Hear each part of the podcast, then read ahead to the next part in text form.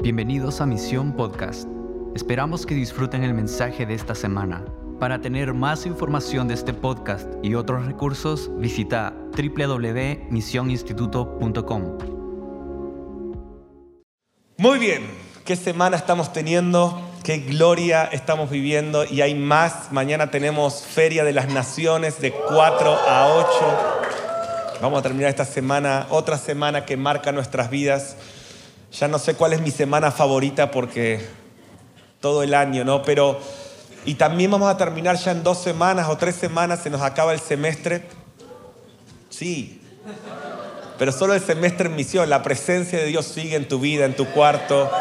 Vamos a tomar vacaciones y en febrero vamos a venir con todo. Ya está bastante completo el cupo para febrero. Todos los días me escribe gente de otras naciones que viene, así que no se pierdan. Creo que toda esta serie en las cámaras del rey es solo el anticipo de lo que Dios va a soltar en febrero y, va a ser un gran año. Y vamos a terminar este año en dos semanas, en el último devocional, creo que es el 7 de diciembre, si no me equivoco, anunciando muchas cosas para el año que viene, entre otras intimidad con el amado, que se viene con todo.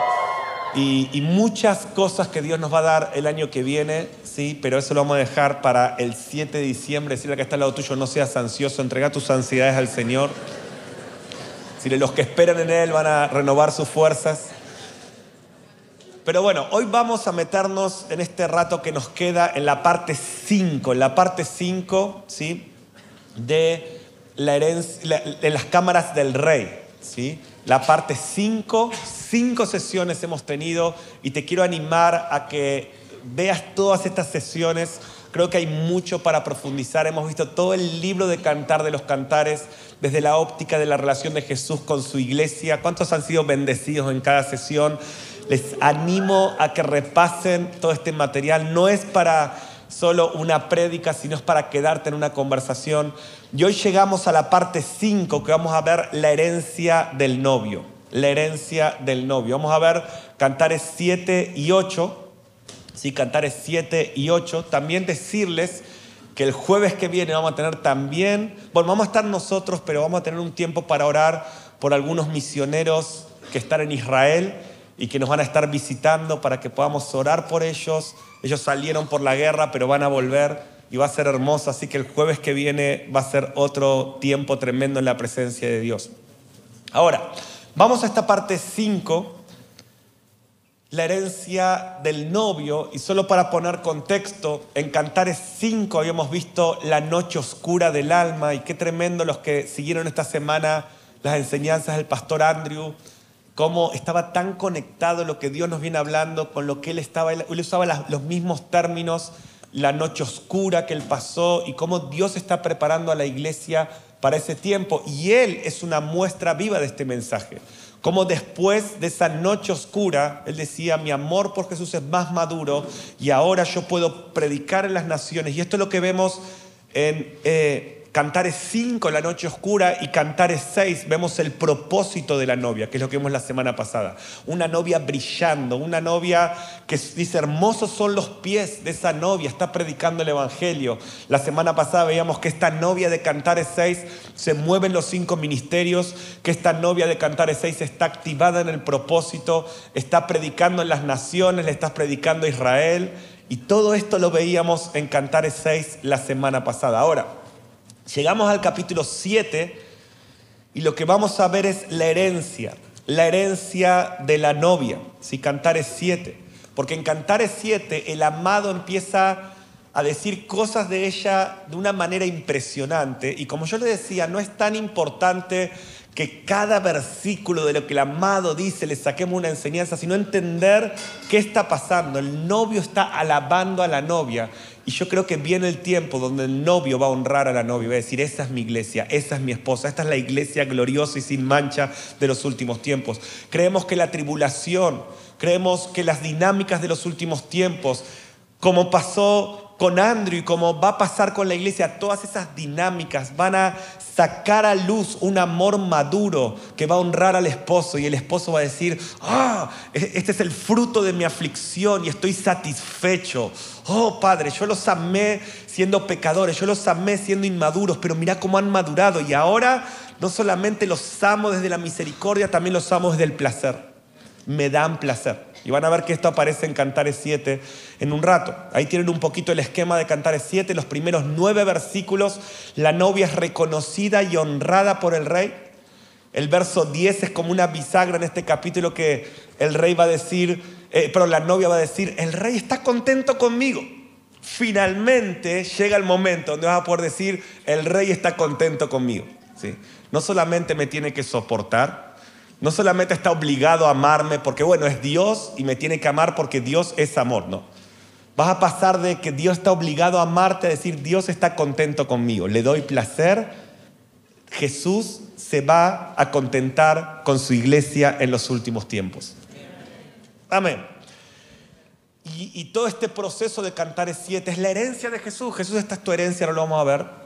Y la novia, finalmente, en los últimos versículos de este capítulo, anhela trabajar junto con el amado, se transforma en una socia. Dice, ahora vamos juntos a las viñas, vamos juntos a sacar el fruto. Ya no soy yo haciendo algo para vos ahora y esto ya nos empieza a meter en las dinámicas de los últimos tiempos y sobre todo en la segunda venida del Señor, donde por mil años vamos a estar gobernando juntos sobre la tierra. ¿Sí? Y esto es tremendo, lo vemos en Cantares 7. Ahora vamos ahí al número uno. Dice, todos los procesos hacen de la novia la herencia que el novio es digno de recibir.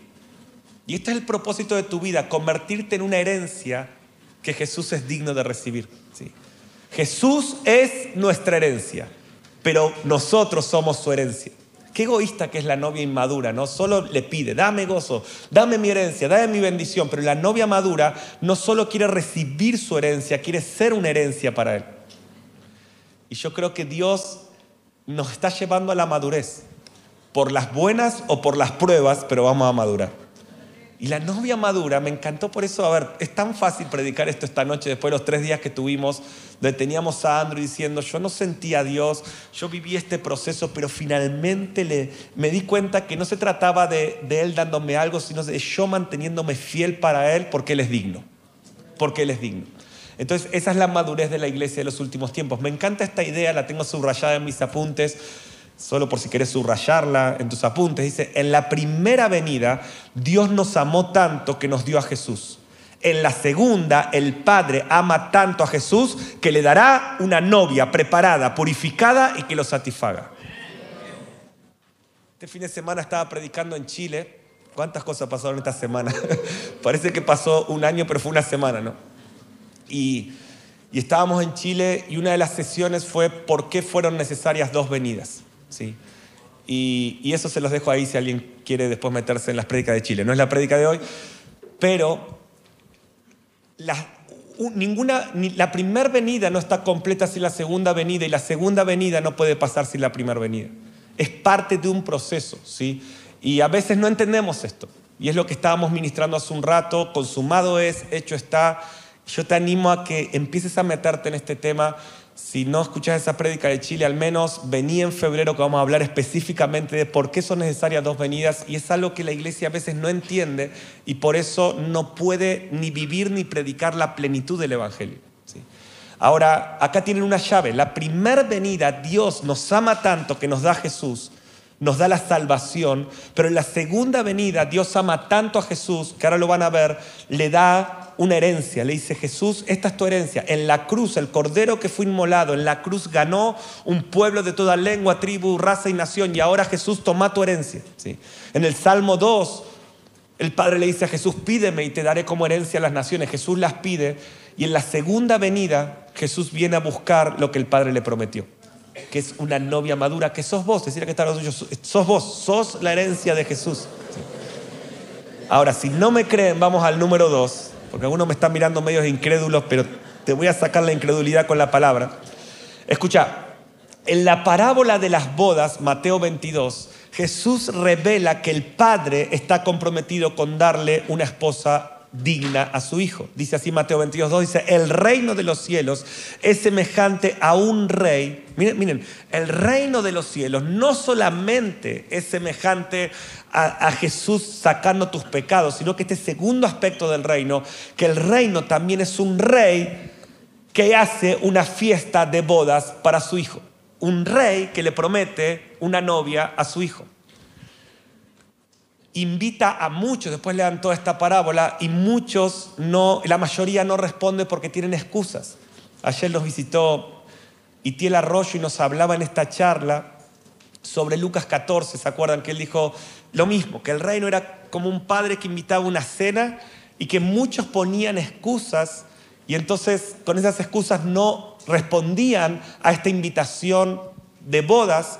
Y dice que salieron por los caminos y encontraron otras personas y Tiel dijo esto. Y hay dos características de los que finalmente entraron a las bodas. A ver, ¿quién, quién sabe cuáles eran? Disponibilidad y hambre. Dice, encontraron gente que estaba disponible y tenía hambre. Dios en los últimos tiempos quiere levantar una iglesia disponible y hambrienta.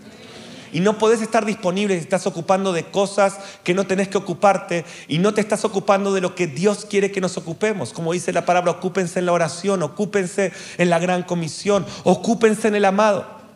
Yo decía ayer en esa charla, en mi vida por lo menos, y esto es personal, a mí me es más fácil decirle que sí a Jesús una noche como estas que decirle que no a un montón de otras cosas que me ocupan en la vida cotidiana. Yo soy muy rápido acá a llorar, sí Señor, pero mañana, cuando cosas quieren ocupar mi tiempo, y aún cosas del ministerio, y aún cosas del hacer, y aún tareas tipo Marta, y Dios me está diciendo, hijo, te estoy esperando en Betania. No, Señor, soy un ministro que tengo mucha responsabilidad. Hijo, te estoy esperando en Betania. Dios sigue buscando personas disponibles para darle a Jesús la novia que Él es digno de recibir. Y hambrientas. Si yo declaro más disponibilidad y más hambre sobre tu vida. Pero vuelvo a Mateo 22. La gente, el padre quiere una novia para su hijo, la gente no responde. Y miren cómo dice ahí. Él sale a buscar a otros también. O sea, yo te quiero decir esto, Dios le va a dar una esposa digna a su hijo, contigo o sin tigo, con vos o sin vos. Dios lo va a hacer. Yo no quiero que pase de mí. Yo no quiero que pase de mí. Yo quiero ser y, danos el honor de ser la generación que va a responder y te veremos volver. Danos el honor de acelerar, de apresurar este proceso y, que, que, el Padre diga, la novia está lista. Son los que tendrán el mayor privilegio de ver al novio volver. Oh, yo voy a vivir y morir para esto. Gracias por los que también lo van a hacer. Entonces, miren lo que dice. Dice, se, llenaron las bodas con otra gente, pero el rey encontró a uno que no estaba vestido de bodas. Dice el verso 11, y entró el rey para ver a los convidados y vio allí un hombre que no estaba vestido de bodas. Pensá que Cantares 7 es una novia vestida para su amado. Pero el rey entró y no y vio allí a un hombre que no estaba vestido de boda y le dijo, "Amigo, ¿cómo entraste aquí sin estar vestido de bodas?" Mas él enmudeció. Entonces el rey dijo a los que servían, atadle de pies y manos y echadle de las tinieblas de afuera. Allí será el lloro y crujir de dientes. Y acá aparece el versículo, muchos son llamados y pocos escogidos. Esta es una interpretación mía, yo creo que está hablando de la apostasía. Es la misma palabra amigo que usa con Judas aquella noche Está hablando, claro, eh, no, la Biblia no nos dice que vamos a entrar al cielo y Dios nos va a expulsar del cielo. Yo creo que esto es una alegoría a la apostasía de los últimos tiempos. Fuiste llamado, pero no permaneciste hasta el final. Tropezaste, no fuiste irreprensible. Amigo, ¿cómo no te preparaste y, ahí va a venir el juicio. Esto también está en Mateo 25 con las vírgenes que se duermen. Es, está, es coherente con toda la narrativa. Y ahí dice, muchos son los llamados y pocos los escogidos. Este texto lo usamos para muchas cosas, no está mal, pero está en el contexto de la apostasía de los últimos tiempos. Jesús no es un predicador exagerado. Dice, muchos son invitados a ser la iglesia gloriosa de los últimos tiempos, pero pocos lo van a lograr. Y yo quiero ser uno de los pocos. Entonces, ¿Y por qué esto? Porque, a ver, vuelvo a lo que venimos hablando todo el año. Es un privilegio ser esta generación. Es un privilegio. Despierta iglesia. Es un privilegio ser parte de la generación que potencialmente por todas las señales verá a Cristo volver, pero también la parálisis serán tiempos peligrosos. Por un lado es un privilegio y por otro lado es un problema. Porque nunca ha habido un ataque a la fe como el que va a haber en nuestra generación.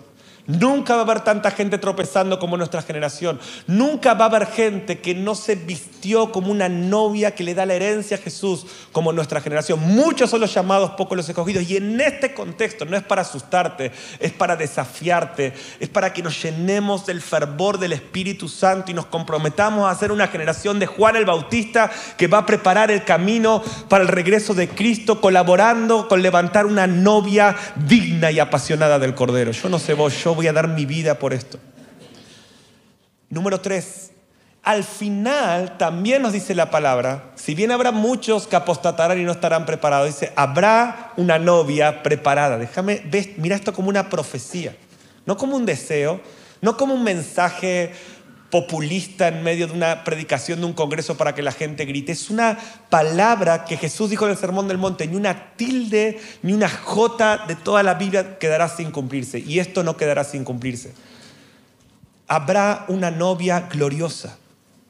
Me encanta como lo dice Apocalipsis 19, 7 y 8. Déjame leerlo quiero tratar de darte un enfoque quizás un poco distinto al que estamos acostumbrados a este versículo.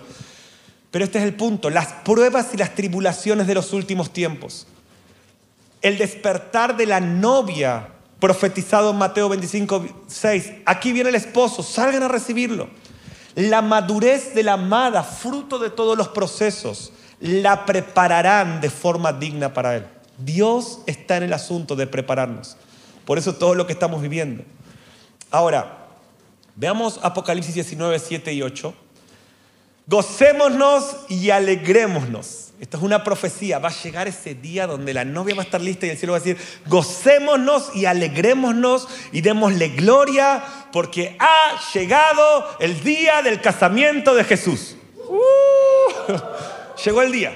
Llegó el día del casamiento y dice, alégrense. Y me encanta esto. Y su esposa es la de Cantares 7. Y su esposa se ha preparado.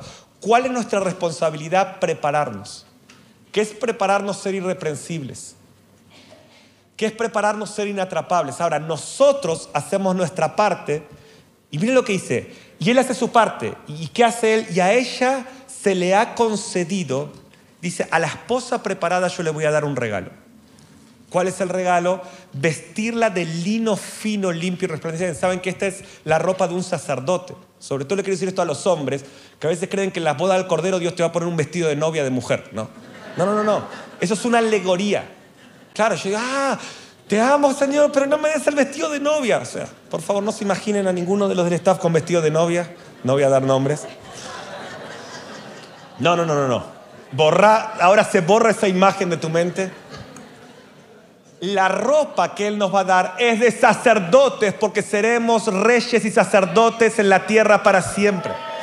Ese es el lino fino, por eso yo amé la imagen, ¿puedo poner la imagen completa que prepararon para hoy? ¿Sí? Se las pedí, les dije, quiero que lo pongan a Jesús y la gente de frente vestida de lino fino. Bueno, ahí no se está dando la pantalla, pero mírenlo en las redes porque yo creo en diseñadores que van a transmitir el cielo yo necesito una hora para predicar y ellos van, en, una imagen van a redimir 45 minutos de predica. Que Dios levante creativos. Pero todos esos están vestidos de lino fino. Dice, se le concedió que se vista de lino fino. Dice, porque el lino fino, esta ropa sacerdotal, yo sé que esto tiene, muchos lo usan con una referencia a las obras de justicia que hicimos en la tierra, pero yo creo, eso es válido, pero yo creo que acá nos está diciendo, los Dios les concedió a los preparados en el arrebatamiento, Dios les da un cuerpo glorificado, lino fino, y ahora van a poder hacer obras justas durante todo el milenio. Porque la justicia de Dios va a ser establecida en el milenio. Bienaventurados los que tienen hambre y sed de su justicia. Buscad primeramente el reino y su justicia. Y la expresión completa de la justicia va a ser en el milenio, reinando con Jesús. Y decís, pero Señor, soy imperfecto. Ser justo es algo muy grande. Y hacer justicia no es ese ratito solamente que ayudas a alguien, esa es una pequeña expresión, pero Dios te va a dar el regalo de vestirte como sacerdote y darte la habilidad de practicar una justicia perfecta en la tierra, en la restauración de todas las cosas. ¿Cuál es tu trabajo? Prepararte. ¿Cuál es su trabajo? Concederte vestido de sacerdote y habilidad en el milenio para gobernar sobre la tierra. Gracias por los amenes. Entonces dice ahí, esta actitud irreprensible. Ahora, está bien, está bien, porque hay, otro, hay muchos textos que también dicen que tenemos que hacer justicia, que, que eso quede claro. Hoy tenemos que practicar justicia, pero este texto dice que Él nos concede obras de justicia en su segunda venida. Entonces, me encanta esto. Dios te va a vestir de sacerdote, te va a dar la habilidad de actuar con justicia y darle a Jesús lo que Él es digno de, de recibir y gobernar sobre la nueva creación que viene y esto va a ser tremendo. Entonces ahí dice, esta actitud irreprensible nos hará llegar al día de las bodas en que Dios vestirá a los sacerdotes para el milenio. Jesús es digno de recibir una novia apasionada, sin manchas y sin arrugas. Este vestido es una, un regalo que Dios le va a dar a los que se prepararon, a los que se prepararon y perseveraron hasta el final. Entonces, número cuatro, y acá viene, ¿cómo me preparo? Pregúntenme, ¿cómo me preparo? quiero tratar de responder esa pregunta. Me encanta que esto fluya así como naturalmente. El propósito de la novia, esta frase para mí es el corazón de lo que hoy te quiero transmitir y lo que para mí es cantar es siete. El propósito de la novia que se prepara es traer alegría al corazón de su amado. Y escucha esto, cuando tu meta es su contentamiento, todas tus acciones son purificadas. Y esto es lo que dice, me encanta, Cantares 7 dice, yo soy de mi amado. Claro, la novia maduró, dice, yo soy de mi amado y conmigo tiene su contentamiento. Cuando el propósito de mi vida es darle felicidad, gozo a mi amado, maduro y purifico todo lo que hago. Por ejemplo, no estoy predicando acá para que crezca tu concepto de mí, Realmente mi enfoque, Dios lo sabe en esta noche, es traerle gozo al corazón de mi amado. Y esto purifica lo que hago. Esto purifica nuestro corazón, nos da este manto de humildad que nos hablaba el hermano estos días. Todo lo que hacemos, necesitamos una iglesia que le dé contentamiento a Jesús como meta principal. Queremos servirlo, no para tener un ministerio conocido, sino para que Él tenga contentamiento. Cuando nos honran, no es para nuestra gloria, sino para que Él tenga contentamiento. No te desconectes. Es para Él. Quiero formar una hermosa familia, no para mi placer, sino para que Él vea mi casa y sonríe y diga, oh, esa familia es el gozo de mi corazón. Esos cantares siete, la novia madura. Quiero predicar el Evangelio hasta lo último de la tierra. Quiero gastar mis horas sirviendo al Señor para que Él tenga contentamiento. Quiero ser santo. No para mi beneficio, para que Él tenga contentamiento. La meta de mi vida es que Él tenga contentamiento. Aún quiero dar mi vida física por Él, para darle gozo. Quiero hacerlo. Él ya dio su vida por mí. Él es mi herencia. Quiero que mi vida sea su herencia. Y creo que esto es lo que Dios nos habló toda la semana. A mí me impactó ese momento que este, para los que no saben, tuvimos este misionero de Turquía, estuvo dos años preso, pueden escuchar ahí en internet toda la serie. A mí me impactó ese momento que él, habló de la gente que se vuelve loca siendo presa por Cristo. Dijo, hay, misioneros en China, hay misioneros en otros lugares, que no les pasa como a mí, que salí bien de este proceso, pero ellos, ellos pierden su cabeza. Y dice que él entendió esto, que aún su insensatez es una ofrenda para el Cordero. O sea, perder, volverte loco porque estás siendo torturado por amor al Cordero es una ofrenda para Él. Y ese es el martirio que vemos en la iglesia primitiva gente que no obtuvo la victoria como nosotros lo vemos, que fue fiel hasta la muerte, pero fueron una ofrenda viva para Él. Y Él ve el fruto de su aflicción y queda satisfecho.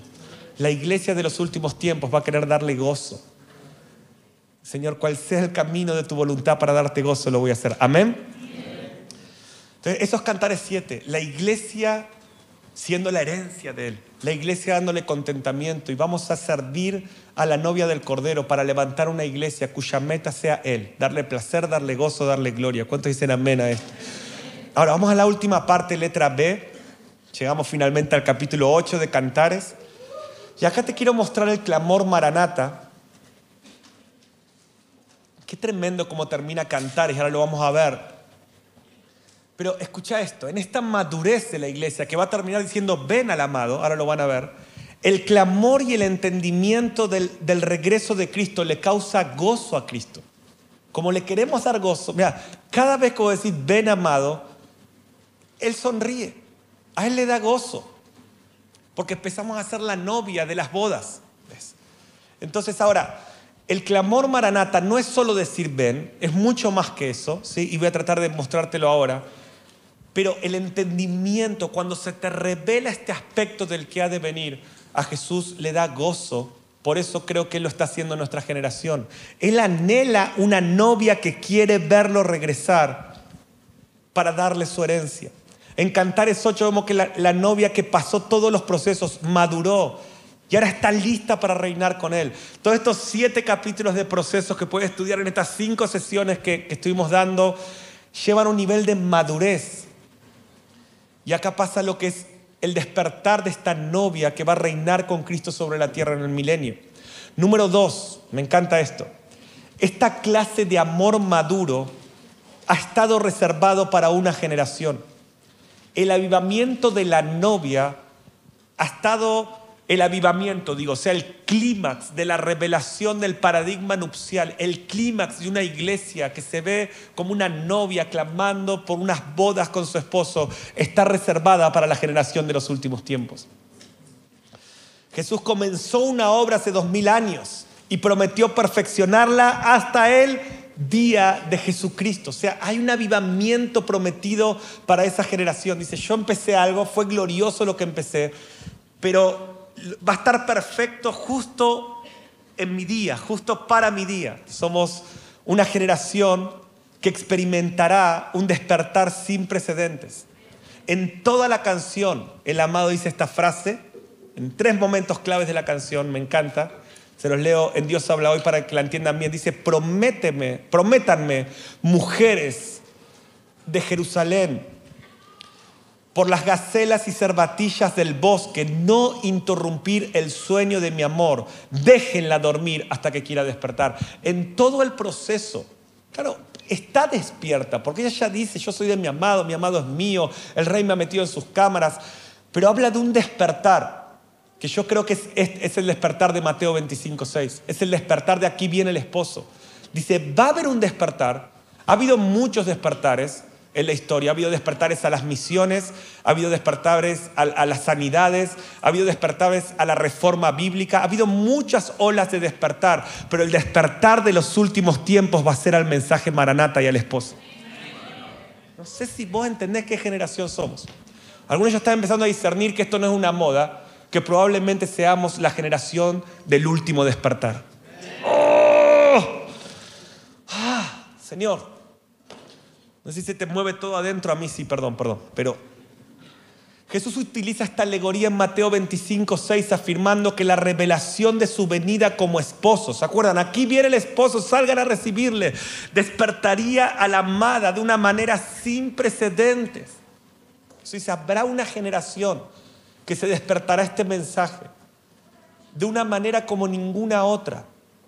Yo no sé si hubo otras generaciones que enfatizaron tanto el regreso de Cristo como esposo, como nuestra generación. Quizás hubo, pero nunca hubo un mundo tan globalizado, nunca hubo movimientos mundiales, nunca el Evangelio llegó a tantos lugares de la tierra, que en lo último de la tierra, como es Argentina, estamos levantando esta voz, Maranata, aquí viene el esposo. Es somos conscientes qué generación somos y el desafío que tenemos por delante. El amado dice, déjenla dormir, déjenla no interrumpan el sueño, déjenla dormir hasta que quiera. Yo creo que llegó la hora que la iglesia quiere despertar y ver al amado físicamente. Oh, venite, Luquitas, porque mi espíritu está encendido. ¿Cuántos tienen el espíritu encendido?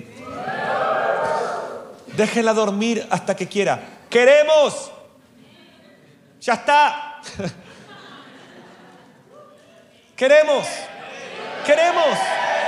Oh, mi hermano yo no sé vos, los próximos 10 años vamos a llenar las copas Vamos a golpear la puerta día y noche hasta que Jesús tenga en claro. No somos un grupito acá misión, esto está pasando en todo el mundo. Se está despertando, hay focos de despertar en Europa, hay focos de despertar en Francia, hay focos de despertar en toda la tierra. Y él me decía ayer, lo que está pasando nunca lo vi en mi continente. Se está despertando la amada, se está despertando del sueño. Y, y por los próximos años no vamos a parar. Ahora, yo estoy convencido, e, es una, no es una eh, profecía ni una interpretación bíblica, es un, es un celo en mi corazón que yo voy a ser esa generación, pero si no, mis hijas, por más que yo me muera, me puedo morir mañana, en 10 años, Dios, o llegar a viejito, pero no, yo quiero verlo. Quizás Dios mañana me lleve y no lo vea, o sea, lo vea en mi espíritu, pero todavía no con mi cuerpo en la tierra, hasta que vuelva el Señor y me resucite, pero le voy a dejar este legado a mis hijas.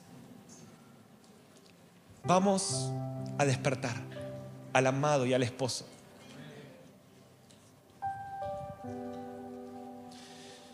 En Cantares 8:5 se ve a la novia saliendo del desierto, de un lugar de dolores de parto. ¿sí?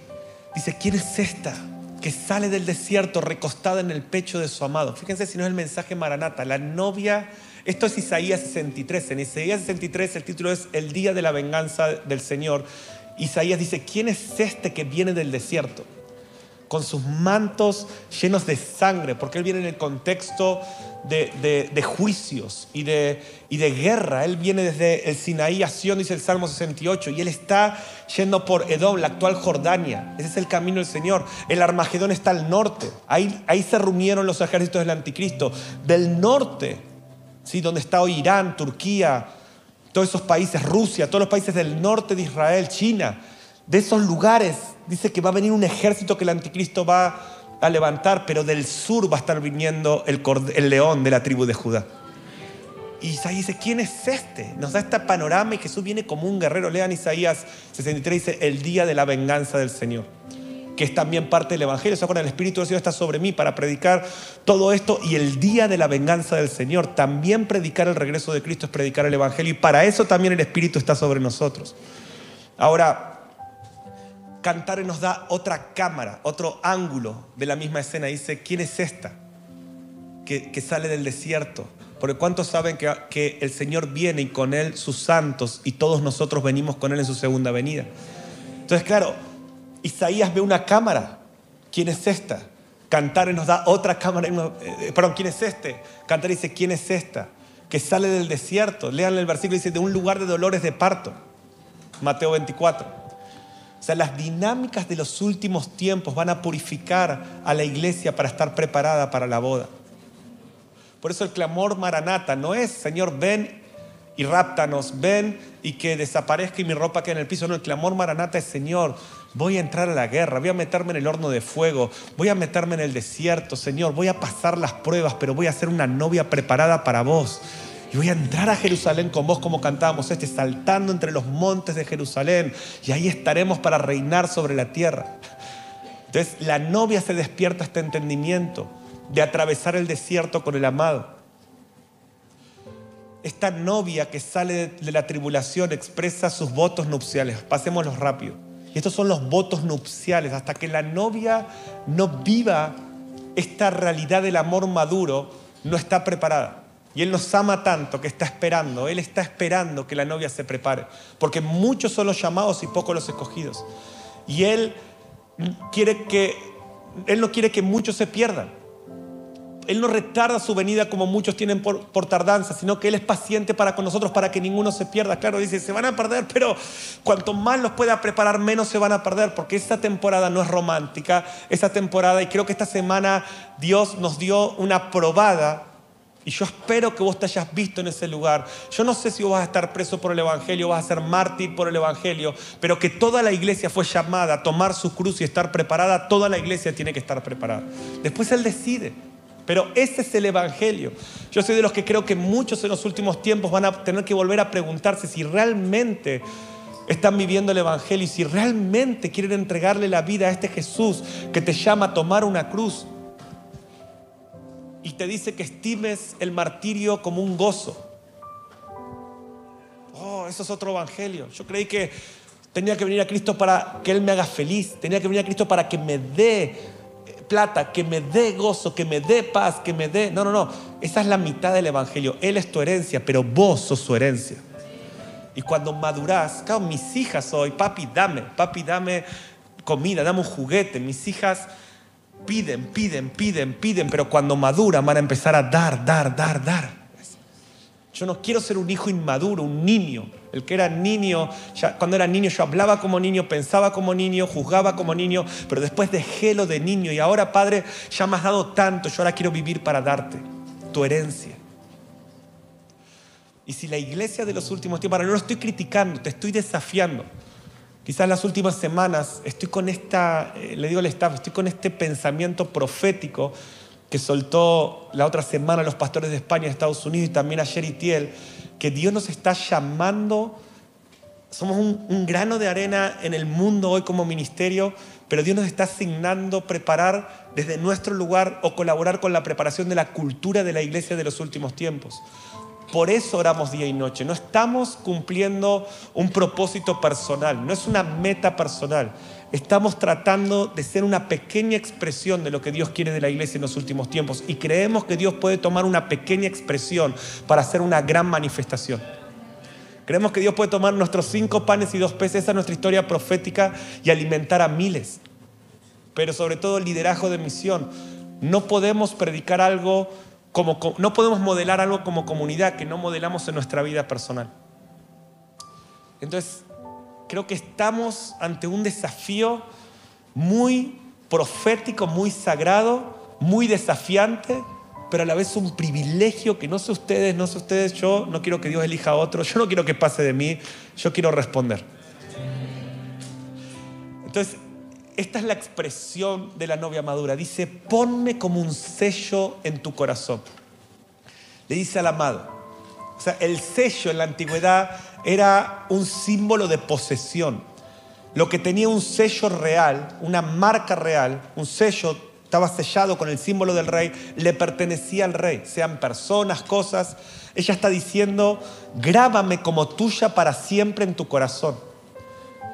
Y esto tiene tanto sentido cuando ella dice, yo soy de mi amado, yo soy posesión suya.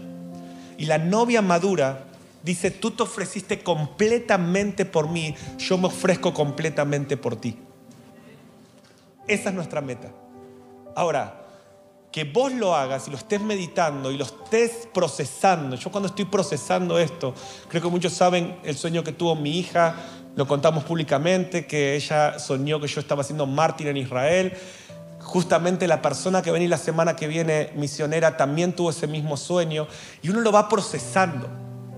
Pero cuando vos ya, yo en mi corazón ya lo resolví, y cuando vos ya lo resolvés, ok, eso es el paso uno. Pero no es individual el llamado.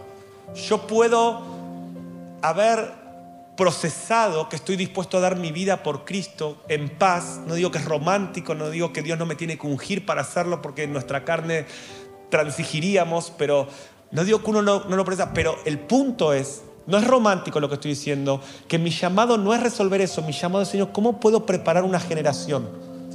O sea, que yo lo tenga asumido es el primer paso que me da autoridad ahora para tener un ministerio donde pueda colaborar con Dios para poder guiar a otras personas a resolver, querer ser un sello en el corazón de Jesús, que eso que es, me entrego por completo. Si mi amado dio su vida por mí, y hay gente que ha dado su vida por Él, y en los últimos tiempos está profetizado que muchos darán su vida por Él, yo, yo soy de mi amado, yo soy tuyo y mi vida es tu ofrenda.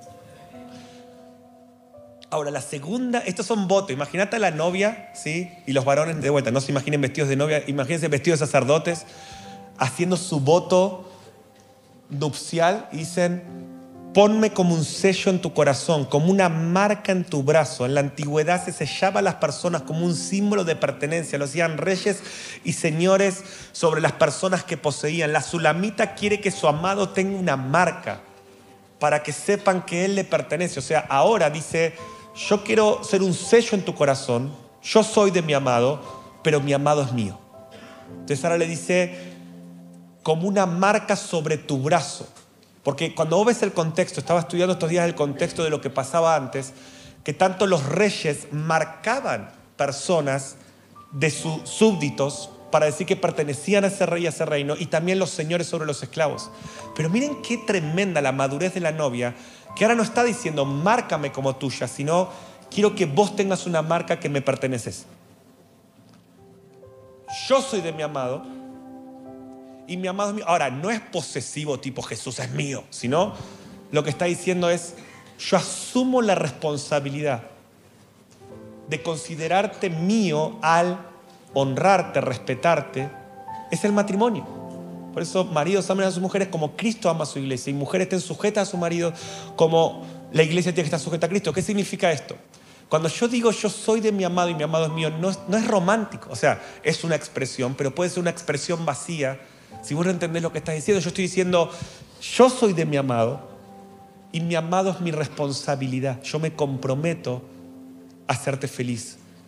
Yo me comprometo o sea, mi esposa es mía, que quede claro a todos, pero eso no es posesión, eso es que yo me hago responsable de ser el que la ame, el que la cuide, el que la proteja, el que cuide su corazón, el que la respete. ¿Pueden verlo? Mi amado es mío y yo me comprometo a ser santo para vos, a honrarte, a ministrarte, a cada día traer al altar mi sacrificio y mi incienso a ti. ¿Cuántos pueden decir con entendimiento, yo soy de mi amado y mi amado es mío? Es un voto, es un voto nupcial. Yo espero que te tiemble la boca la próxima vez que lo digas, para que entiendas lo que estás diciendo. Porque fuerte es como la muerte, estamos terminando, fuerte como la muerte es el amor. Oh, esto es tremendo. En ese, yo me imagino a la, a la iglesia, como era, me encanta el diseño, ¿no? les pedí que lo hagan así, a la iglesia de todos los tiempos, en las bodas del Cordero, vestida de sacerdote, diciendo, porque fuerte como la muerte es el amor, duros como el sepulcro son los celos, sus brasas, brasas de fuego, fuerte llama. O sea, ¿qué está diciendo la novia? El, el, amor celoso de mi amado, el amor celoso de Jesús, tiene la fuerza que la muerte ejerce sobre los humanos. Nadie en este lugar, por ser una naturaleza caída, la muerte en esta era te va a vencer a no ser que veas a Cristo volver y seremos los únicos privilegiados que no gustemos la muerte. Pero el ser humano, la muerte, no, no puede vencer la muerte. Hay uno que venció la muerte. Él es la primicia, 1 Corintios 15. Todos vamos a vencer la muerte en su venida. Pero en esta era, la muerte te va a vencer. Y la sulamita está diciendo, así como la muerte termina venciendo y alcanzando a todos, tu amor es fuerte como la muerte. O sea, está diciendo, no puedo resistir tu amor. Y, y para mí era tan significativo escuchar a Andrew este pastor que dijo, quise negar mi fe. De hecho, ¿se acuerdan? Que él dijo, creo que perdí mi fe o quebranté mi fe y dije, no creo más. Y en su peor momento, donde estaba más, se sentía más solo, más aislado, más abandonado, tres cadenas perpetuas, creyendo que iba a pasar toda su vida en la muerte y sin, en la cárcel sin sentir a Dios. Dice que él quiere, está enojado con Dios y dice, ah, te amo Jesús, te amo Jesús, te amo Jesús porque su amor te va a vencer y no podrás huir de su amor. Su celo es como brasas de fuego ardiente que te terminan consumiendo. Dice, las muchas aguas no podrán apagar el amor, ni lo harán los ríos. Ahora ella sabe que nada puede separarla de, la, de su amor. No le tiene miedo al desierto, no le tiene miedo a la gran tribulación. Muchos saben que nosotros interpretamos y creemos que la iglesia va a pasar la gran tribulación. Otros creen que no. Y, al final Dios va a dar el veredicto, ¿no? Pero el punto, así creas que sí o que no, que vos estés dispuesto a pasar cualquier tribulación, porque las muchas aguas no van a pagar el amor. Yo me pongo mal cuando alguien interpreta que la iglesia no va a pasar la tribulación solo diciendo, es que Dios no puede permitir que pasemos sufrimiento. Anda a hablar con ese pastor, Anda a hablar con los hermanos de la iglesia primitiva. Anda a hablar con los mártires que hoy, como me contaba el pastor, están matando a sus niños en Medio Oriente, con esa teología. Claro, muchos apostatarán cuando venga las muchas aguas y no has tenido un amor maduro capaz de superar cualquier obstáculo. Y de vuelta, yo lo tengo totalmente resuelto, pero como pastor y como siervo de Dios en esta generación, quiero colaborar para que Dios levante una iglesia que no le tenga miedo a las muchas aguas, ni al fuego, ni a la tribulación, que diga, yo soy de mi amado. Y tengo que dar mi vida por Él. ¡Qué honor! ¡Qué honor! ¡Qué honor! Él dio su vida por mí. Me encantó lo que decía Tiel ayer. Decía, ese día, cuando Cristo nos muestre las marcas de su mano por mí, qué honor sería poder mostrarles las marcas de mi cuerpo por Él. Yo sé que estamos en Argentina, estamos lejos de eso. Pero el año que viene vamos a ir a Israel y vamos a ir a Medio Oriente. Y la ola de tribulación va a venir sobre toda la tierra. Y necesitamos una iglesia que diga, más fuerte que la muerte es tu amor y las muchas aguas no podrán apagar este amor. Termino citando algunas frases de Andrew. Decía, hay una intimidad que... Andrew, este pastor dijo, hay una intimidad que solo puedes obtener cuando pasas por tiempos de prueba. Lo que extraño de la cárcel, dijo este pastor, es mi pasión de buscar a Dios todo el día empujado por las dificultades. Hoy tengo la libertad, pero no tengo esa misma pasión. ¿Por qué necesitamos pruebas? Son cosas que llegué a notar cuando lo escuché. Dijo, intimidad de confianza viene de haber sido probado y comprobado. Mi fidelidad en tiempos difíciles fue probada. Lo demostré y esto me da confianza. Como fui fiel en las pruebas, ahora las muchas aguas no podrán apagar este amor. Mi amor, ahora confío en mi amor porque fue probado. Oh, necesitamos pruebas. Gracias por ese amén tímido.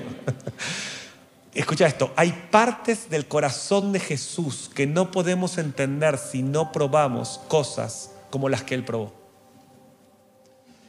Y termina la sulamita, último voto nupcial, dice, si diese el hombre todos los bienes de su casa por este amor, de cierto, no alcanzaría. ¿Qué está diciendo? Este amor no se compra. O sea, vos podés dar todo para tratar de comprar un amor como el de Cristo, y, sería poco.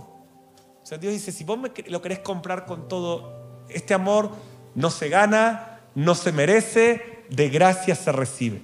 O sea, ¿qué está diciendo ella? Nadie me amará como tú. Eres el alfa y la omega en amor.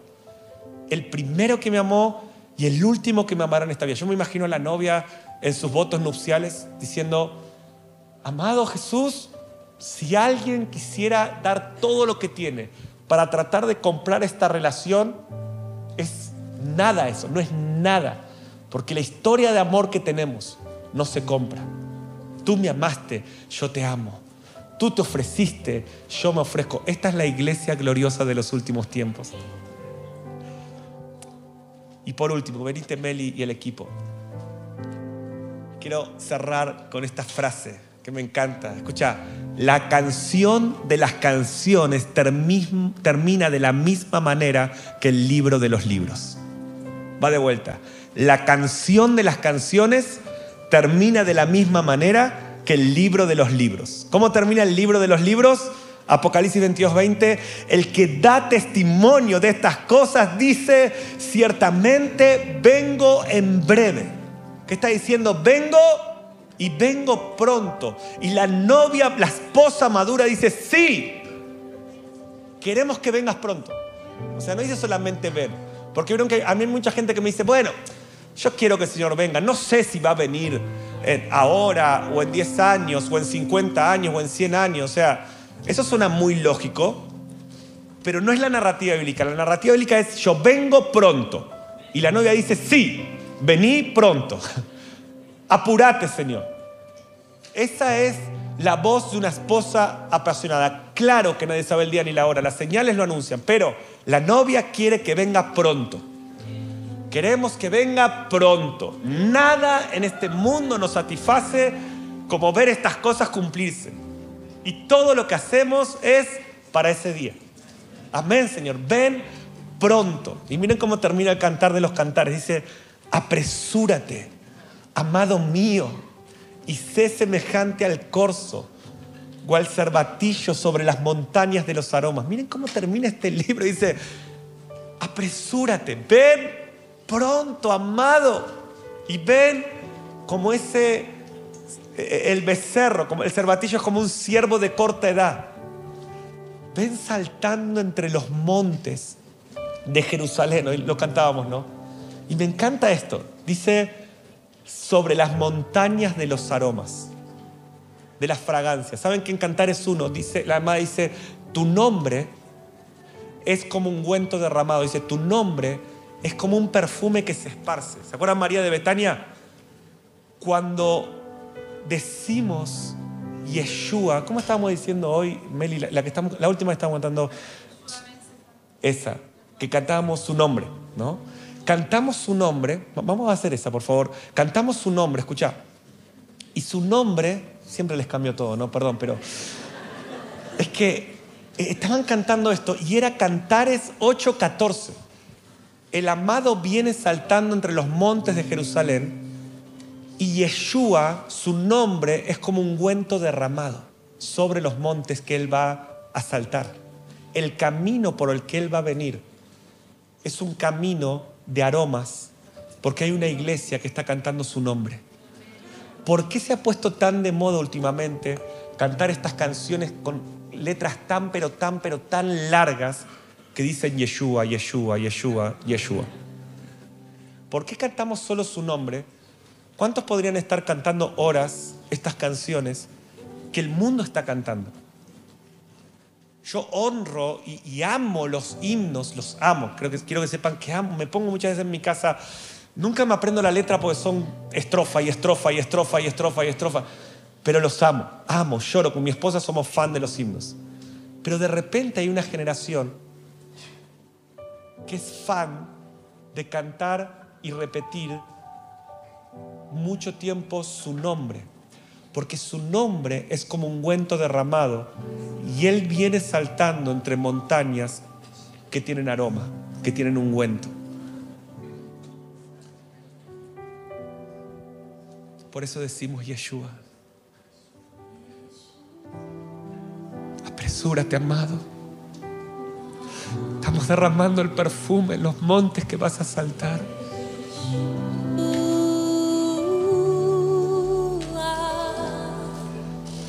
Perfumamos el camino. Las naciones construyen un camino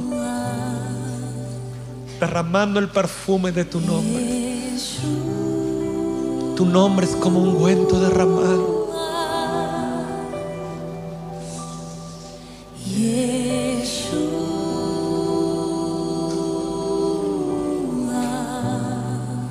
Todas las naciones cantan.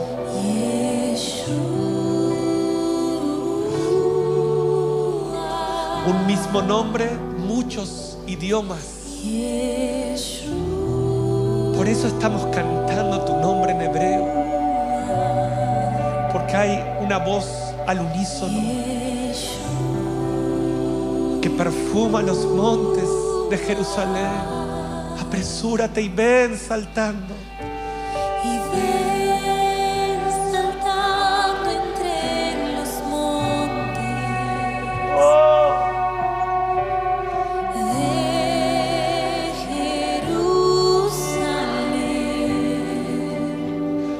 Tu novia de Cantares 7 y 8, que ha pasado la tribulación, que está dispuesta a pasar por las aguas y no ahogarse, por el fuego y no quemarse. Para la boda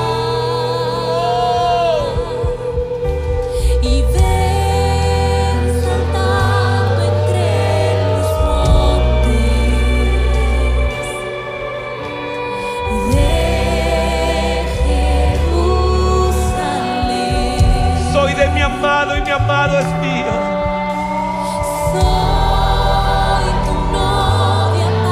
Quiero ser un sello en tu corazón. que te espera para Una marca en tu brazo. Me venciste, amado. Tu amor es fuerte como la muerte.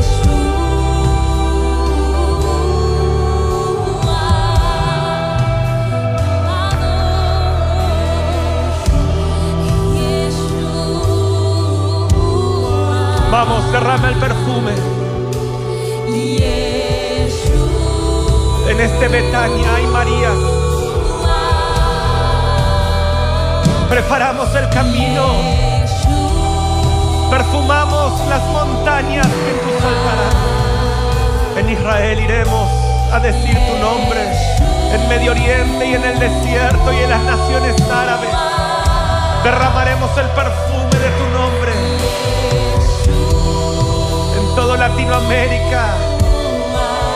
Otros irán a África. Perfumen las naciones.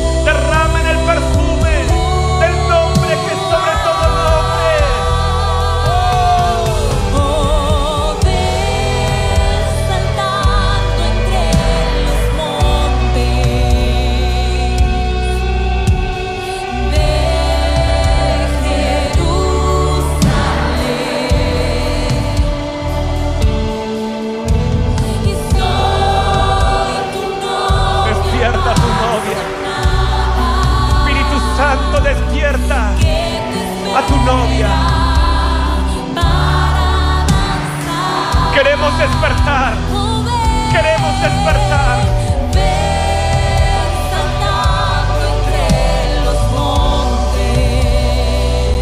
Que no hagamos despertar el amor hasta que quiera.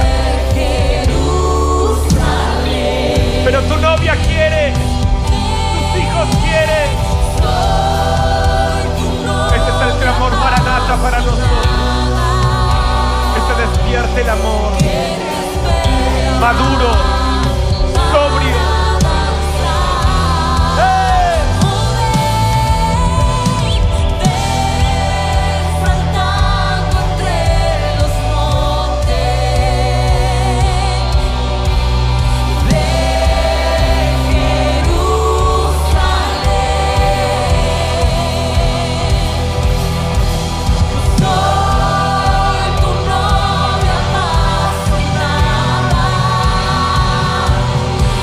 Nos preparamos.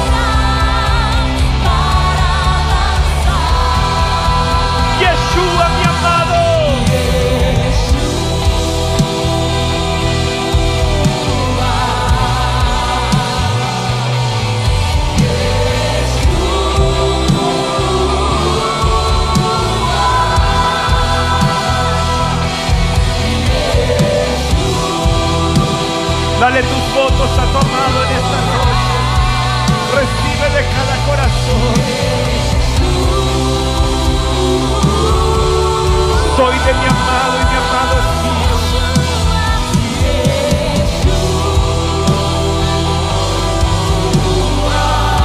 Soy un sello en tu corazón. Quiero ser una marca en tu brazo. Me comprometo a honrarte, a ministrarte, a fiel, irreprensible para ti. Quiero ser tu herencia,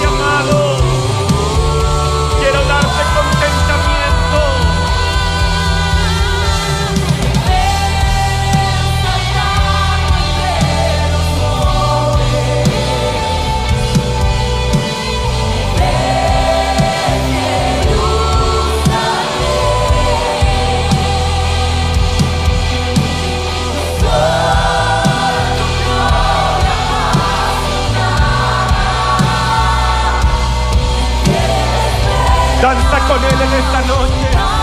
No pienses en el que está a tu lado.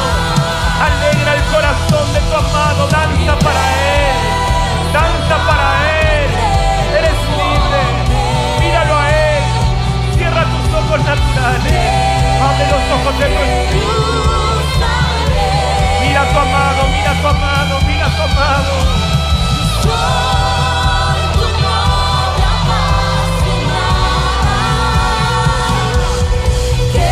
Los que se preparan serán vestidos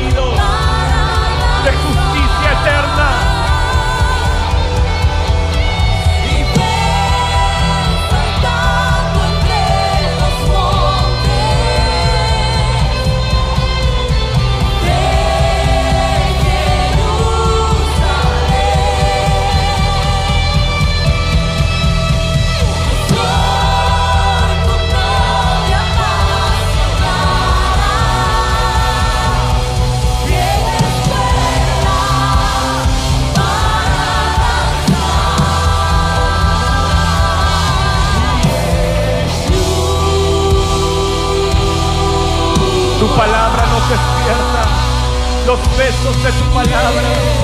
En esta noche encienden nuestro corazón irresistible es tu amor. Más fuerte que la muerte como brasas de fuego en tu celo siente tu celo en esta noche. Recibe su amor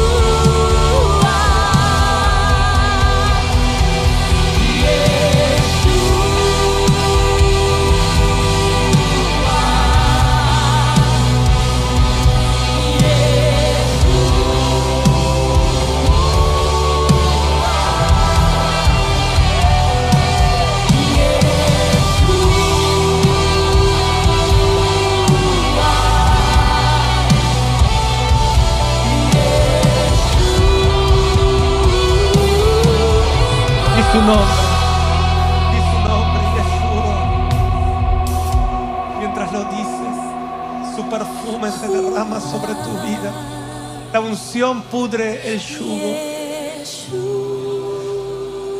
Él te lava su perfume. Te sana como María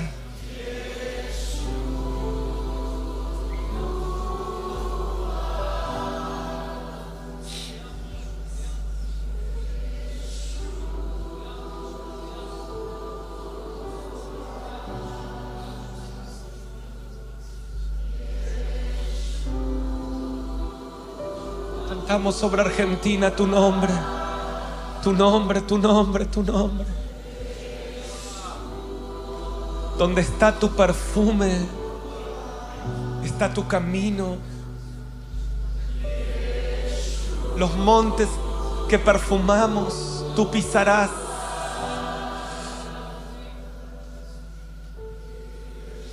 Levantaremos altares en toda esta nación. Por eso desde donde sale el sol hasta donde se pone es grande tu nombre entre las naciones. Y viene la hora donde en toda la tierra estará tu nombre.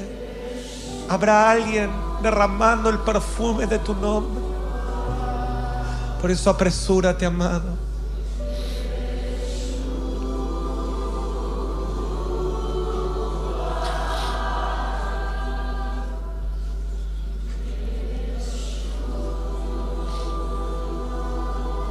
Hay un clamor maranata que se ora, se canta. Pero hay un clamor maranata que son vidas ofrecidas como sacrificios vivos.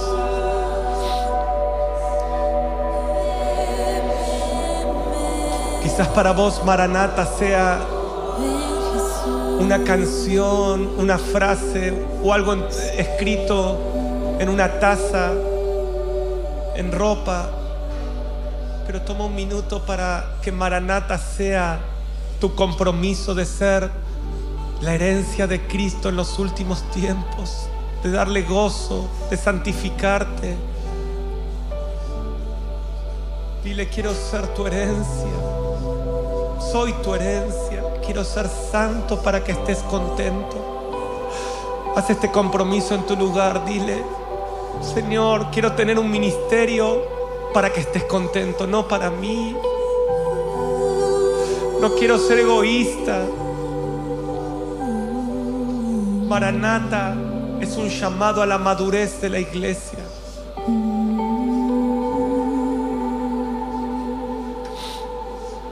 Restaura, Señor, pedimos juntos, despierta esa novia madura de los últimos tiempos. Restaura la cultura de la iglesia de los últimos tiempos.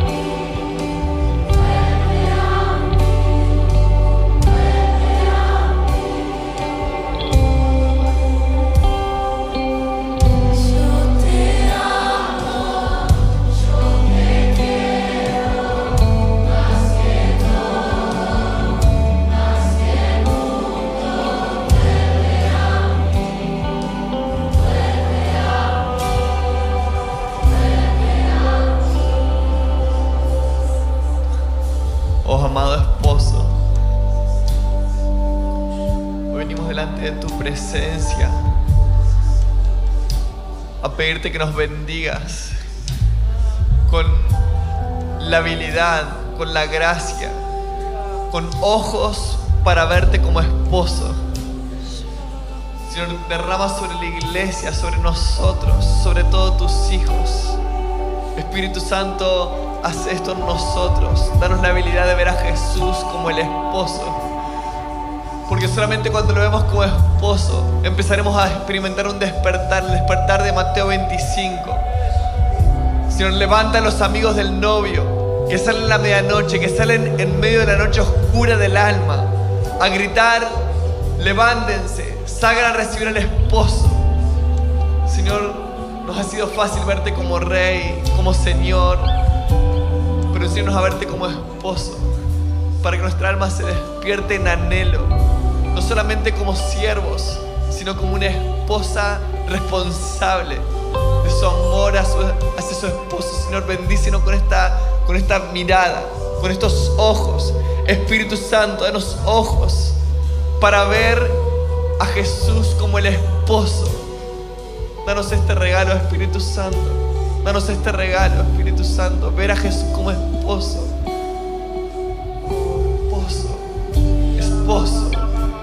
Esposo. Dile esto, esposo. Esposo. Esposo. Quiero ser responsable en mi amor. Quiero ser responsable. Quiero cumplir con mis votos. Quiero renovar mi compromiso. No dejarás de ser mi Señor.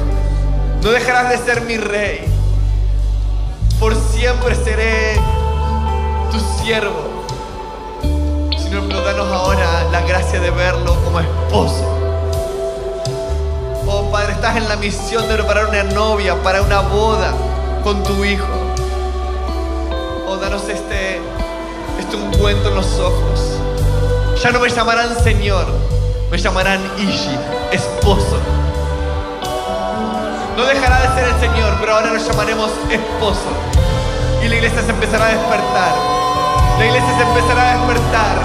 Cuando escuchen, salgan a recibir al esposo. No al rey, no al Señor, al esposo. Él viene como esposo. Él viene como esposo. Oh, esa dimensión. Úngenos, Espíritu Santo, para ver al esposo.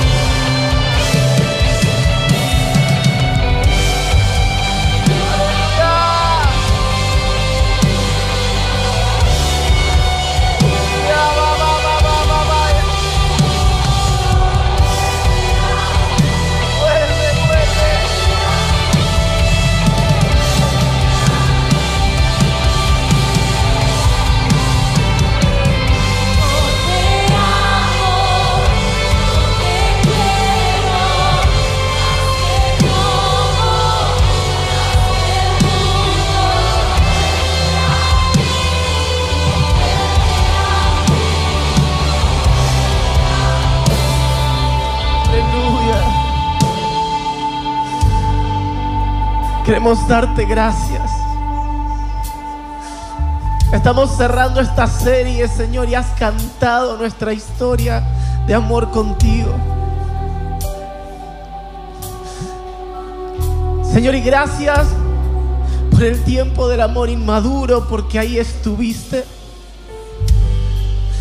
Gracias por ser paciente cuando no nos levantábamos a abrirte, pero dejabas esa mirra para que tus aromas nos atraigan de vuelta a tu corazón.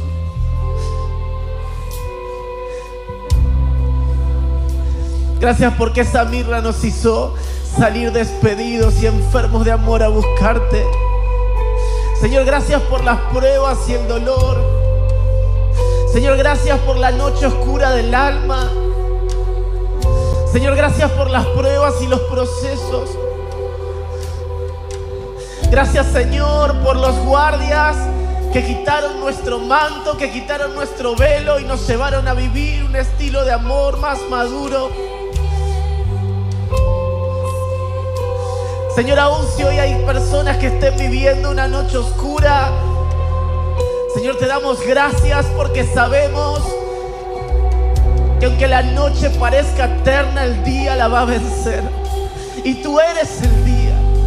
Y tú has sido el día en cada proceso. Y tú has sido el día en cada estrofa de nuestra canción de amor contigo. Y tú has sido el día en cada estrofa de la canción de la amada contigo. Y aquí estamos como esa generación que levanta este clamor. Como esa iglesia que te ruega para poder desarrollar ese amor maduro que nos llevará a recostarnos sobre ti y poder decir así es el amor más fuerte que la muerte. Nada, nada lo pudo vencer porque tú nos venciste. Gracias por vencernos en tu amor. Gracias por vencernos en tu amor, porque cuando queríamos claudicar, tu espíritu clamaba, Abba Padre en nuestro corazón. Porque cuando el dolor nos callaba, tu espíritu decía, Jesús te amo. Gracias porque fuiste paciente, porque eres paciente, porque serás paciente. Y porque un día esa paciencia tendrá una recompensa, una herencia. Somos tu herencia y tú eres la nuestra. Somos tu herencia y tú eres la nuestra. Levanta tus manos ahí en tu lugar. Dile, soy tu herencia. Y yo no sé amar como tú amas, pero me nos has enseñado a amar. Nos has vencido en amores.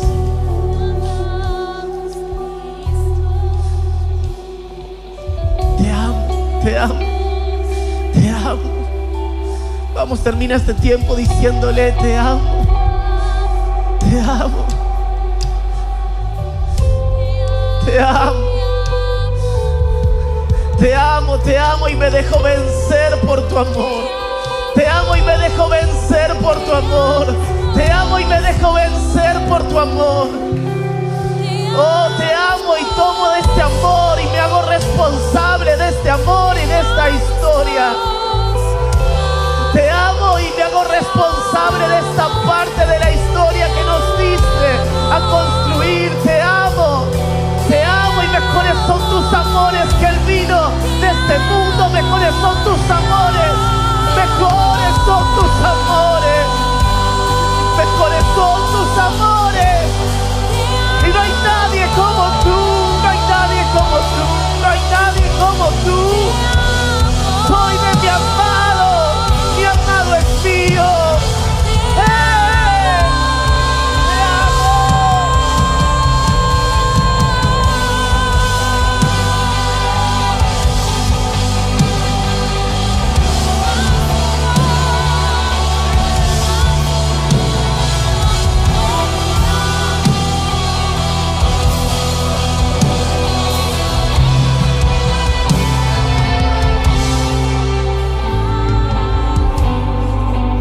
Levanta ahí en tu lugar tus manos.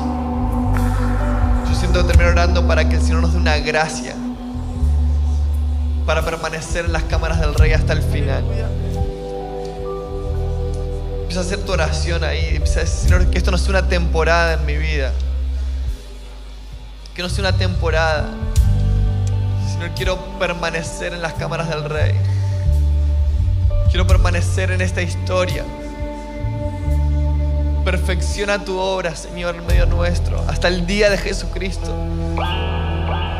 Señor, por eso hoy venimos delante tuyo a decirte que nos des una gracia, una gracia para mantenernos venciendo toda distracción, venciendo a los enemigos que no nos dejan entrar en la cámara del rey. En tu cámara, Señor. Hoy queremos pelear la buena batalla.